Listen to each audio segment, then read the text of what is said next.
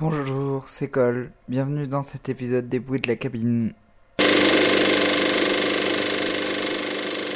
Je sais, il y a la vie privée, mais la vie privée, elle est boiteuse pour tout le monde. Les films sont plus harmonieux que la vie, Alphonse. Il n'y a pas d'embouteillage dans les films, il n'y a pas de temps mort. Quand ils mettent les mains devant les yeux, dans les scènes d'épouvante, ils n'en profitent pas assez, il ferait mieux de les ouvrir.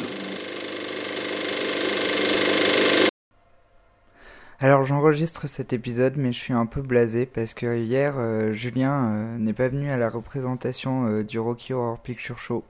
Et j'ai dû donc dû le remplacer. Et bien sûr c'est lui qui jouait le rôle de Frankenfutter. Donc j'ai dû faire la présentation du show évidemment en porte-jartel habillé et déguisé. J'ai dû courir dans la cabine pour envoyer le film. Et bien sûr j'ai dû aller au milieu du public chanter I'm just a sweet transvestite from transsexual Transylvania. Why don't you stay for the night? Or maybe a bite. I could show you my favorite obsession. Voilà, j'ai dû animer. Euh le show. Et comme d'habitude je me suis pris du riz dans mon string et dans mon porte-jartel ce qui a été très agréable pour le reste de la soirée. Mais bon ça c'est l'animation traditionnelle. Mais bon moi je vous le dis les amis l'âme du Rocky s'est perdu euh, ce n'est plus que des étudiants en subdeco euh, ou en Sciences Po ou euh, des enterrements de vie de jeunes filles et de jeunes garçons et plus personne ne saisit l'âme du film. Ce qu'il y a de fort dans ce film, c'est le, le, message sur le changement d'identité et les gens qui viennent voir le film ne viennent que pour surprendre leurs amis qu'ils invitent sans les prévenir de ce qu'ils vont voir et euh, l'animation devient de plus en plus un spectacle, et ce qui me rend de plus en plus triste, car tous les bénévoles qui viennent tous les vendredis et les samedis soirs euh, faire cette animation euh, viennent le faire avec beaucoup de cœur. Bref, donc j'ai dû faire Frankenfutter toute la soirée. Bien sûr, il y a eu des scènes rigolotes, notamment avec Julie qui jouait Janet hier soir. nous nous sommes bien marrés comme, comme, comme à chaque fois. Mais j'étais un peu triste de devoir remplacer au pied levé la personne qui faisait qui devait faire Frankenfutter et le faire à sa place. Car hier euh, je devais chatter avec euh, Jonathan Cahouette donc vous savez le réalisateur euh, de Tarnation et de Walkabout René que je dois inviter en juin au Trianon. Et nous avions un rendez-vous sur Facebook pour discuter ensemble.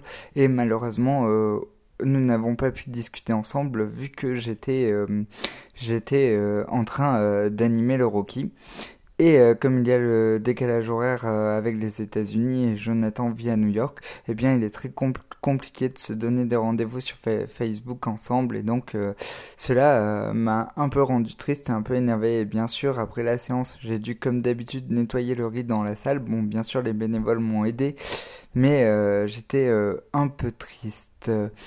Alors euh, aujourd'hui, euh, il y a eu une avant-première au Trianon, une avant-première du film Les Garçons Sauvages de, Bernard Mandico. Alors c'est un peu le film, euh, le, le, film, c'est un peu le club des cinq à la sauce, à la sauce LGBT.